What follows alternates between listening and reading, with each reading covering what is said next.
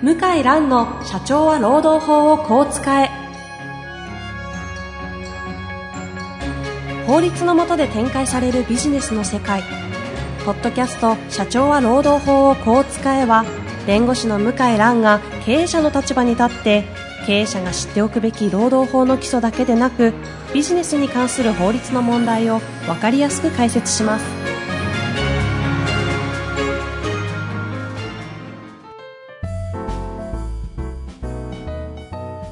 にちは、遠藤和樹です。向井蘭の社長は労働法をこう使え。向井先生、本日もよろしくお願いいたします。はい、よろしくお願いします。さあ、今日もですね、前回に続きましてゲストを、えーお呼びしております。メディアトレーナー、ボーカルディレクターでご活躍をされている中西健太郎さんにお越しいただいております。中西さんよろしくお願いいたしますよ。ろしくお願いします。さあ、いらっしゃいましたよ。あの、いろいろね、お話は前回聞きましたけれども、はい。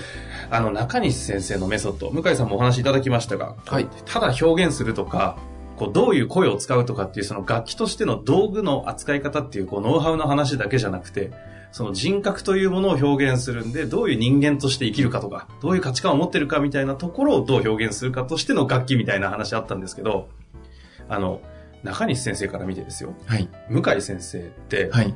あの結構こう面白いとか、あの人好きなんだよとかよくおっしゃるじゃないですか。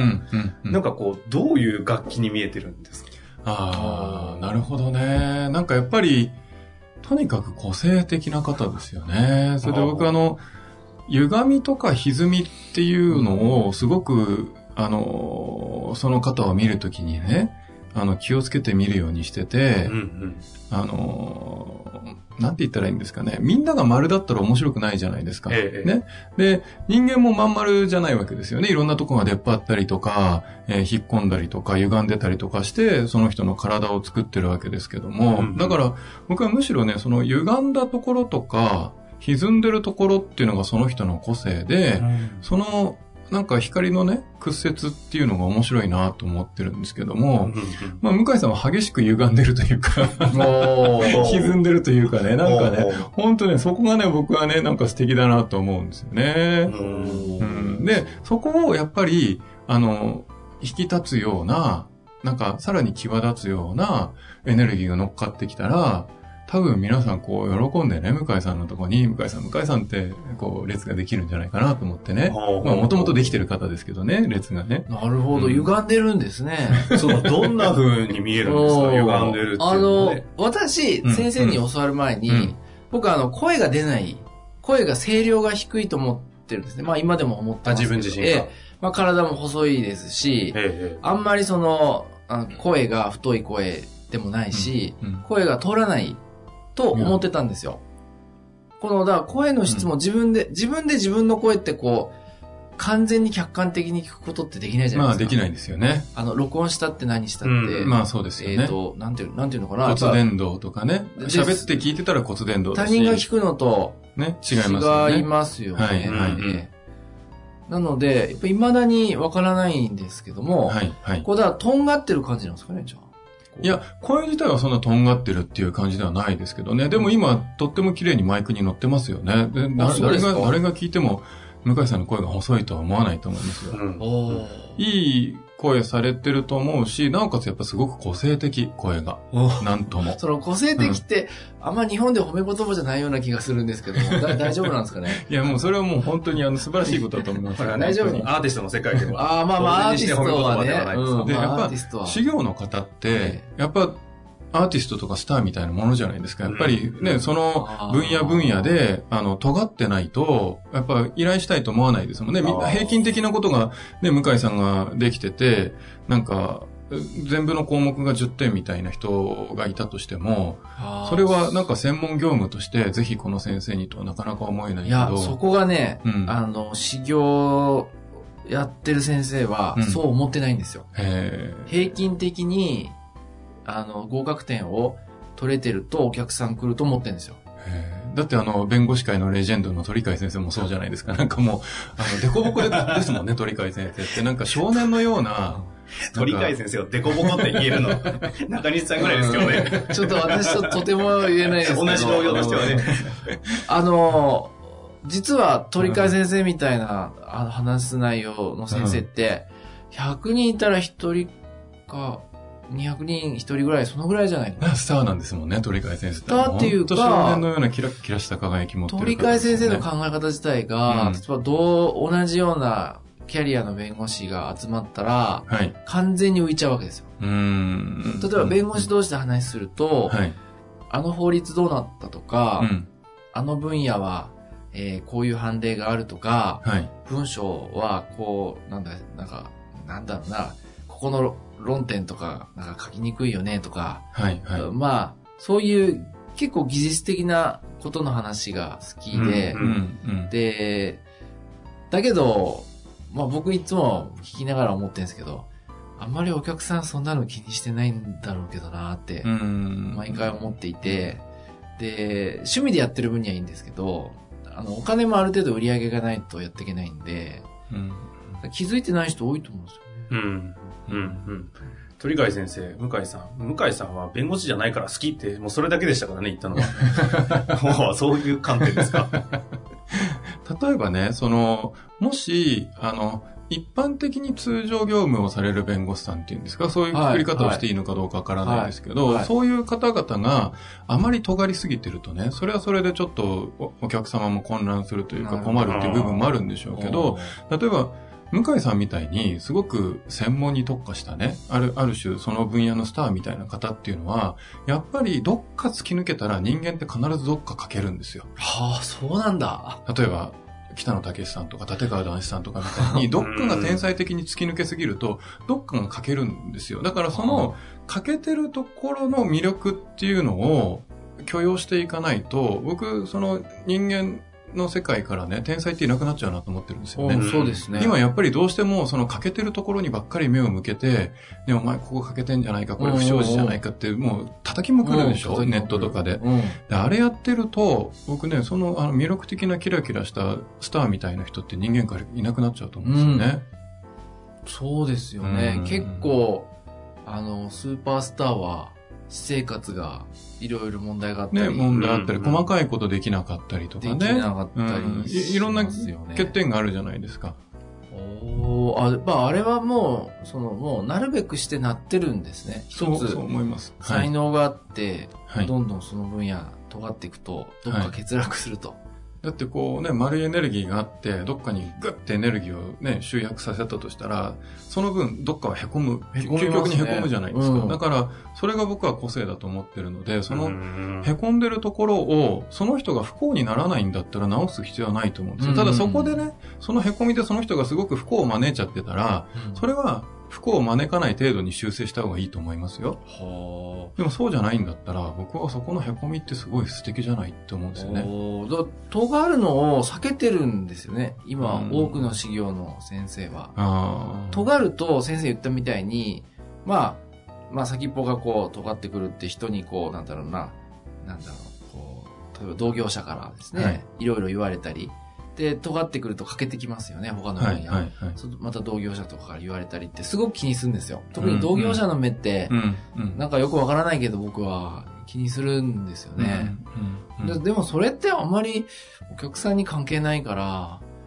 でもじゃあみんなと同じってどういうことかですよね。僕ミュージシャンの人と、あの、弁護士さんの世界僕あんまり知らないので、ちょっと違ってたらね、申し訳ないんですけど、そのミュージシャンを育てるときによく言うんですよ。例えば、人と違うことを恐れたりとか、うん例えば尖ることによって欠けることを恐れたりする子ってやっぱりいるんですよね。でもじゃあ、みんなと同じでいることってミュージシャンにとってなんだかわかるっていう話をするんですけど、じゃあ結局みんなと同じでいるっていうことは、売れない、金ない、時間ないがみんなと同じなんですよ。でもそっから尖って出てくから、それ、はいあらゆる業界に言えますね。いやいやですね、ね。みんなと同じってそういうことですよね。そういうことです。だからみんながこう、安定したいと思ってる場所って実はそこなんですよねうん。ただもちろんその、えっ、と、会社員をされてる中であまり尖りすぎると困るからとかって、そういうことはまた全然別の話ですけど、例えば、そういう事業とかミュージシャンとか、一人でね、才能で生きていくような方って、うん。やっぱり恐れずにどんどん尖っていく。そう、あの、うん。ポッドキャスト仲間と言っていいかわかんないけど、大久保先生なんかね、もう、なんだろうな、あれな、何の図形ですか、あれは？ねあのもう、歪みまくってるじゃないですか。すか、あの、先生の図形は？歪みまくってるもんね。でもあれが素敵うん、すごく。僕、大久保さんすごいあれ素敵だな。いや、だ大ファンも多いですよね。ね多いですね。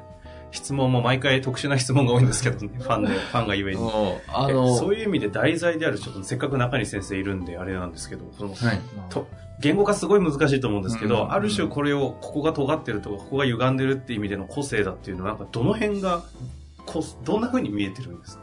なんでしょうね。その、興味の対象。僕ね、向井さんのお仕事ってそんなにちゃんと把握してないんですけど、はいその、こう人間的にお付き合いしてる中で、なんかね、興味の対象への視線の向向け方がね、ものすごくマニアックっていうかね、面白い表現ですね。うんほうほうほうそれでも遠藤さんからも言われます？すごいマニアックでね、そこに向かってぐーって進んでいくんですよね。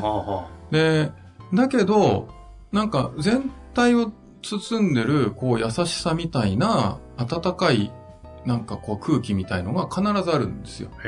なんか尖ってるんだけど、なんかね、こう切り捨てたりとか、なんか攻撃するようなエネルギーっていうのがなくって、普通なんかこれだけ、なんか興味がこう集約されて尖ってくるとね、相手を攻撃する要素って出てきそうなもんなんだけど、でもね、向井さんの印象って、結構、なんて言うんだろう、時にバサッと、あの、意見をね、ぐさっと言うようなことがあるんだけども、でもね、全体を包む空気っていうのはね、なんかこう温かい優しさみたいのがあってね、ねだからやっぱり弁護士さんとして支持されるのかなっていう。だからそこのバランスは僕、向井さんのこういうなんか個性に関わる仕事をさせていただいてて、すごく大切にしたいなって思うところなんですよね。っていう個性を持っている向井さんだったら、じゃあこういう声の使い方とかみたいな方にこう行とくんですか、体の使い方とかあるよなっていう、たその温かさがありつつ、でも温かくって、なんか当たり障りがない感じになったら、多分今、ポッドキャスト聞いてる方がっかりすると思うんですよ。うんうん。そうでしょうね。ねうん。だけど、エッジが立ってて、すごいマニアックうん。なのに、なんかこの暖かくて、ちょっとなんかほんわかとして、たまになんか天然が入ってきたりみたいな。なんか感じの、その、自分が納得一番してますね。向井さんをなんか愛してやまないわけじゃないですか、ポッドキャストの視聴者の方っていうのはね。じゃあ、僕は、向井さんっていう、まあ、その、ビジネスですから、商品をお預かりするのであれば、うんそこのバランスを崩しちゃいけないっていう義務はあるよなと思うんですよね。はあ。そんな見方した上で、すごい。でも、乗っけていくというか先教えていくん生とですねね、そんな、レッスンだ、そんな数回なのに、はい。すごいですね。いやね、本当ですよね。ポッドキャストやり始めた当時、向井先生、話すことなんてもうなんもないですよ。それが最近じゃね、もうコンテンツまみれて、話す内容なくても、まあどうにかなりますよとか言いながら、すごい話を。すぐ真似する遠藤さん。暴れましたからね。いや、あの、やっぱり先生と会ってから、はあの、いろいろ考えるようになったから、いやいやっぱ自分のその考え方とかね。あ、反省するところ反省するところありますよ。あ本当ですか？やっぱズバッと言っちゃうから、いろいろ。えーでもそれがいいんですけどね、うん僕はね。あの、いろいろ本当のこと言っちゃうから、あうん本当ですね。悪気はないんですけど。でもね、それこそ声とか表現ってすごくって、本当のことをバシッと言って事故になる人と事故にならない人っているじゃないですかあり。ますうね。んで、それはやっぱり持って生まれたその人の個性だったり表現の仕方で、向井さんって本当のことをバシッて言った時に、周りがうなずいたりとか、なんか、ああ、そう思ってたよとか、あ、俺もそれよく言ってくれたねって思ってたんでよく言ってくれたねとか、あとはなんか場が和んで笑ったりとかっていう個性を持ってるんですよね。でも一方、ほ同じように誰かが、こう、向井さんのフォロワーがいてね、真似してみると事故っちゃったりする。あだからやっぱり個性って本当に慎重に見分けて、その人の表現作っていかないと、じゃあ向井さんみたいになりたいんですけど、僕にレッスンしてくださいって言われて、向井さんみたいな表現作ったら、その人が大事故を起こすみたいなね。ー難しい。だから、あの、ね、あの、向井さんとこの事務所の岸田さんって、あ、岸田君。全はい然別の個性を持ってて、そうですね。彼はね、やっぱり、あの、体も大きいし、うんすごく朗らかで、うんで、なんか大きくてあったかいエネルギーを持ってて、包み込むようなエネルギーを持ってるから、うんだから、その、なんて言うんだろうな。彼のとこに行ったら、なんかあの笑顔に接したら、あ、俺大丈夫なんじゃないかなってね、思えるような。その感覚。ねうん。ううんん。なんか行った時点で、なんかやっぱり弁護士さんのとこ行くってことは、えっ、と、悩みを抱えていくわけですよね。行った時点で、あ、なんかもしかしたら大丈夫なんじゃないかなって、なんか彼の顔を見た瞬間に思えるような、だから彼には決して向井さんのようなレッスンは僕はしないですしね。そうなんですか、うん、しないですよ。あ、違うんですね。全然違いますよ、やっぱり。えーええ同じだと思ってた。いや、なのにそれお互いチラチラ聞聞くんですよ。はいえ、はい岸田くんこれやった？って言って。探り合ってるんですね。うん。やってません、つって。え？何やったのってこれやりました。あ、ちょっと違うなって僕は話したことありますね。へーえ、そうなるとビジネスシーン、ビジネスのシーンとかだと営業とかで、はい。あの、いわゆるなんですか、交渉してクロージングしてっていう時にも、はいはいその人の個性に合ったものっていうので、こう、アプローチも変わってきたりっていう発想になってくるんいや、もうですかね。全然違うと思いますね。やっぱり、それこそ、学校のね、あの、時とかね、思い出すとすごくわかりやすいと思うんですけれども、なんかあの、部活とかでもね、あの先輩が言うと、こう部活が閉まると。ねなんかみんなが一生懸命やると。だけどあの先輩が言っても誰も動かないみたいなのってあったじゃないですか。あれって本当すごく本質を捉えていて、だから、その人、その人の、あの、正解っていうのは僕全然違うと思うんですよね。だからね、何やったイコールうまくいくっていうのは、まあ、もちろん、大まかなルールっていうのはありますよ。うん。概要っていうのはありますけど、でも、個々に落としていくと、みんながこれやったら正解するっていうのは、なかなか難しいんじゃないかなと思うんですね。はあれ、中西さんは昔、アメフト、ラグビーでしたっけ？ラグビーです。ラグビーやってたって知ってました？知らない。その後、モデルですよ。いや、またそれ言うんだ。遠藤さんね、ちょっと、ちょっと悪意あるでしょ。毎回、毎回、そんなことないですよ。えちょっと遊んでますね。いやいやね毎回言うんだもんそれで、学芸大でオペラの声楽行って、こんだけ東京芸大芸大ですよ東京学芸大芸ごめんなさい。と東京芸大行って、それで、あの、レッスンの近くでしたね。芸大の方はね。そんな肩書きでやってるのに、このなんかこう、なんていうんですか、こう嫌味のない。だって肩書きだけ聞いたらお二人なんて最悪ですよ。いやいやいやいや。もう嫉妬の対象ですし。いやいやいや。あ東京芸大すごい。うんぜひってたたまたま。初めて僕会ったかな、東京芸あ、大。本当ですか？ええ、初めて。も、すいやー、ちょっと、まあ、奥が深くってね、まあ、未だに答えが出ないけど、うん。うん、まあ、毎日考えながらやってます。生活して、で、声を気をつけてますけどね。ちなみに、あの、このメソッドに至ったのは、はい。当時、それこそ、あの、はいなんていうか、声楽の方ではい、実際に立たれたりで自分で表現してた頃からもあったんですか？えーっと、やっぱり僕、その人の個性っていうのがすごい好きで、で、やっぱり自分も個性的に生きたいと思ってたので、なんか確率的なメソッドを自分に当てはめられることの反発感みたいなのがあったんですよね。でも、も、その、クラシック音楽って、それはいい意味で非常に一つのスタイルがあるんですよね。うんうんだから、その、例えば発声法にしてのベルカントっていうのであったりとか、そのいい意味で一つのスタイルに乗っかっていくっていう、これは決して悪いことじゃない。すごく非常にいいことなんですけど、なんですけど、僕が大学を卒業してから、えっ、と、職場になったのが、どっちかっていうと J-POP とか、うんそういう場だったんですね。うんで、その J-POP とかそのポップスとかロックとかそういうジャンルというのは、いい意味で、あの、確立したスタイルっていうのが、緩い。ないとは言わないですけど、緩いんですよ。で、どちらかというと個性にしても、えーいろんな発声法があってよくって、えっ、と、もっとその人を感じられる方が、より良いとされるんですね。うんだから、割と僕が大学までで教わってた価値観とは違ったとこに行ったので、うん非常にそこに向き合わなきゃいけなかったんですよね。だからやっぱりそこでの向き合いっていうのが、あの、非常に良かったなと今思ってます。その当時のそのオペラとかそういう世界の型っていうのがある世界と、はいはいある種こう緩くてないっていう中で、はいはい個性を出し、出し、出すということの今度型を作っちゃったってことですよね。まあ言ってみればそうですね。はい、はい。なるほどね伝統芸能というのは、やっぱりあるスタイルってさ、能とかね、うんうんあの、歌舞伎とかもそうでしょうけえど、そのスタイルというのがあって、そこから、その本質からは極力外れないっていう。でも、すごく強いのは、その本質に従って型を作っていったとしても、生まれ出る個性があるっていう考え方なんですよね。うんうんうんうんそれは個性は消えないわけですよ。うんっていう考え方と、えっ、と、一方、そういうポップなね、現代のものっていうの考え方が僕、ブレンドされたので、はあだからそれは非常に両方知れてよかったなと思います。そういう経緯があって、このメソッドで、こうやった向井先生とかが、なんだあれはと言いながら感動するわけですね。ありがとうございます。確かに向井先生、どんどんね、収録してからもうなんだかんだで3年ぐらいですか？始まって。2年半。個性が尖る尖る。どんどん尖る。かっこいいですよね。うわ本当ねそうですよね僕大好きですよ。そっか、尖ってる気はないんですけどね。また、でも、それがいいんですよね。なんか尖ってる気があって、無理やり尖ってたらやっぱり嫌味になったりただ、まわざとらしあ、かったり、ね。思ったことは喋ってるって言ったらそれだけで。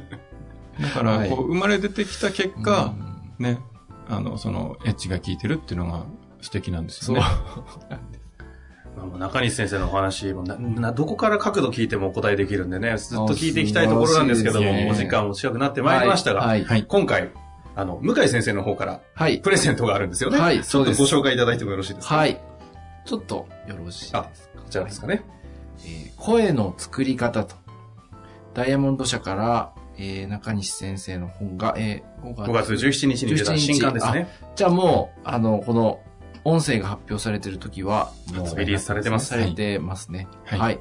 それで、5冊、はい。私の方から無料プレゼントとありがとうございまさす。せていただきますので、えっ、と、問い合わせフォームでしたっけ？まあ、そちらはじゃあ、ポッドキャストの中に設けておきたいと思いますのであ、そちらの方で、そうですね。はい、PDF を差しし込んでおきます。PDF を差し込んでいただくので、そちらで申し込んでいただければ、先着にします。抽選。抽選にしましょうかね。抽選。はい。厳正なる抽選の上、なんだっけ、発送を持って発表させていただきます。まあそちらの細かいところは、また改めてねすいませんご連絡したいと思いますのでね。はい向井先生の方から。これあの、サインの方は、向井先生のサインが入るって噂を聞いてるんですけど、そそれ意味ないから。意味ないですか？うん。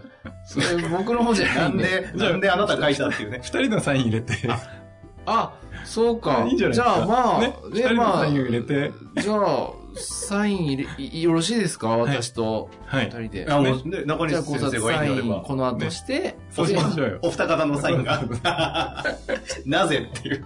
いや、向井さんのおかげでこの本が出ましたからね。ダイヤモンドさんご紹介いただいたのはそ、の経緯、話すの忘れてましたね。なんででしたっけ？まあ、ちらっと話したような気がしましたけども、だ私、まあ先生のはい。この考えは、本に出したことはあるんですか？って聞いたら全くないとはい。いう、どのような場でも、その活字とかネットでは発表してないというので、あじゃあ、本出したらどうですかと。はい。私、ダイヤモンド社で本出したことあるんで、聞いてみましょうかって言ったら、あ、ぜひお願いしますと。で、先生がね、面白いのは、いや、今までそういう話はいくつかあったんだけど、向井さんの今回の話は、あの、インスピレーションを感じると。ほうほう。うん、非常に、はい。これはやるべきだと、はい。私思いますと。はい。いうことでご、されましたね。え、はい。編集者の方と一緒にレッスンを受けて、そう、夏、編夏、集者の方も一緒に受けたんですか？そうなんですよ 編集者みたいな、あの、仕事されてる方って多分表現とかってすごいこう、結構遠い世界にいそそううで、ですね。そうですね。辛そうだなと思いますが。あちょっとね、あのー辛そうでしたね。ですよね。あのクエスチョンマークが5個ぐらいこう、最初出てた感じで、うんえこんな感じですよね。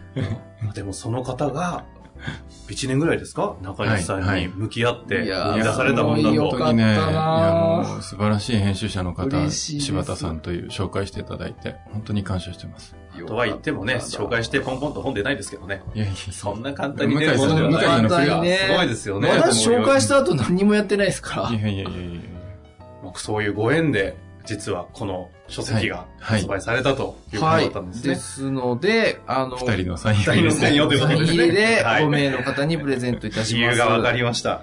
というわけでね、はぜひ二人のサインの5冊はい。はい。いただ欲しい方は、あの、今回のポッドキャストの一番上のところに PDF を差し込んで、フォームの方をご用意しておきますので、わかりましたそちらの方からお申し込みいただけたらなとはい。思っております。はいまあこれから中西健太郎さんもですね、ものすごい活躍をされていくと思いますので、ぜひね、皆さんもご注目いただきたいなと思います。で、これからですね、いろんな活動をされていく上で、あの、中西先生の動向を追うために、中西健太郎で検索しますと、はい。あの、サイトがございます。はい一番上に出てきますので、そこからメルマガか、Facebook ページ、両方ありますので、どちらかフォローないしは登録いただけると、最新情報についてはそちらの方から発信をする予定ですので、はぜひね、そちらの方も追っていただけたらなと思っております。というわけで、2回にわたって、メディアトレーナーの中西健太郎さんにご登場いただきました。中西さん、向井先生、ありがとうございました。はい、ありがとうございまし。た。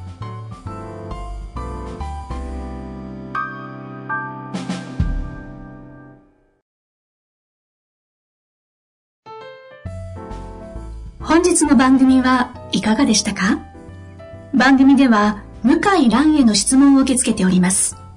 ウェブ検索で向井ロームネットと入力し、検索結果に出てくるオフィシャルウェブサイトにアクセス。その中のポッドキャストのバナーから質問フォームにご入力ください。たくさんのご応募お待ちしております。